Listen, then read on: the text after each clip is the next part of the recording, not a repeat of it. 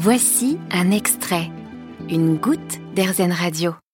À Bellac, en Haute-Vienne, Daniel Pourret entretient un charmant jardin champêtre, bucolique et beau dès avant le printemps. Quand on s'y trouve, difficile de croire qu'elle n'a pas toujours été cette jardinière efficace qu'elle est aujourd'hui. Avec mon mari, on a pris euh, goût en visitant d'autres jardins. C'est ça qui nous a donné envie en ayant cet espace-ci qui était mal ou pas utilisé. Et on, s'est dit, on peut peut-être faire pareil. Alors on a fait des bêtises, comme beaucoup de jardiniers qui commencent. Euh, on a planté trop près des murs, on a fait les mauvais choix de certains végétaux. Puis finalement, on, a, on s'est documenté, on a peaufiné, on a cherché, on a arraché, replanté. Et puis bon, ben voilà, on est arrivé à quelque chose qui nous plaît beaucoup maintenant. C'est un message d'espoir pour les, pour les jardiniers débutants, c'est que ah, rien n'est rédhibitoire. Il ne faut pas hésiter. Souvent, je, quand on me demande, mais comment on fait Commencez par avoir un cahier et un crayon et vous notez tout ce qui vous plaît et tout ce qui vous plaît pas. Et vous cherchez. Et vous, vous notez, tiens, là j'ai vu ça. Tout jardin donne des idées.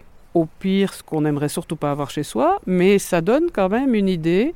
Et euh, je trouve que les jardiniers sont extrêmement créatifs et inventeurs et on, et on voit, inventif plutôt, on voit, euh, on voit des choses étonnantes. On se dit, tiens, ils ont eu l'idée d'associer ça avec ça ou de, de mettre euh, une structure en bois ou en pierre ou un objet dans le jardin pour mettre en valeur. Et je trouve que c'est infini. Il y a toujours une ah, inspiration. c'est infini.